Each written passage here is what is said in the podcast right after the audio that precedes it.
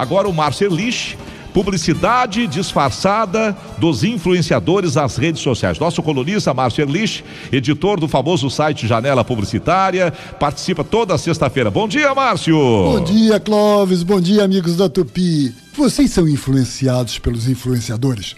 Vocês sabem do que eu estou falando, não é? Influenciadores são essas pessoas que começaram a fazer sucesso no Instagram, no YouTube, dando dicas sobre tudo quanto é assunto: beleza, moda, alimentação. E alguns têm feito tanto sucesso que chegam a ter milhões de seguidores. Gente que pode nem mais dar bola para novela na televisão, mas não perde uma postagem dos seus ídolos nas redes sociais.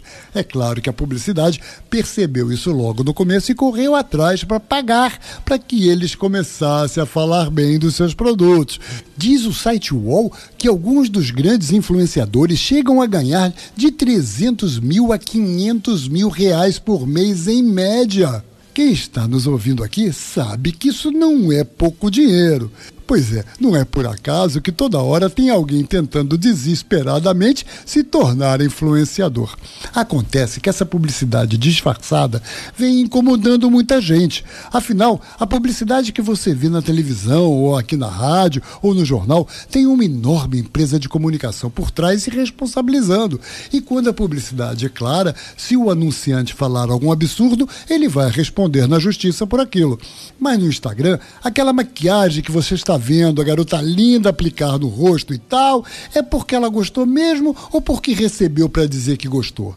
O CONAR, que é o Conselho de Autorregulamentação Publicitária, já tentou obrigar a que esse tipo de propaganda fosse identificado, mas não deu muito certo. Só que olha essa história. Um fabricante de brinquedos chamou uma influenciadora mirim, uma menina, para fazer uma promoção que eram joguinhos em que outras meninas que participassem poderiam ganhar uma boneca. Ah, o Ministério Público olhou para aquilo e disse: espera aí, isso é propaganda disfarçada da boneca. Resultado, multou a empresa por abusos de publicidade infantil, condenando a uma multa de 200 mil reais.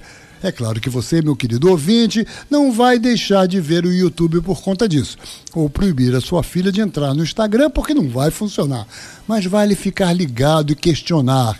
A internet é um meio fantástico de informação. Você só não quer é que ela seja para você ou para sua filha um meio de desinformação.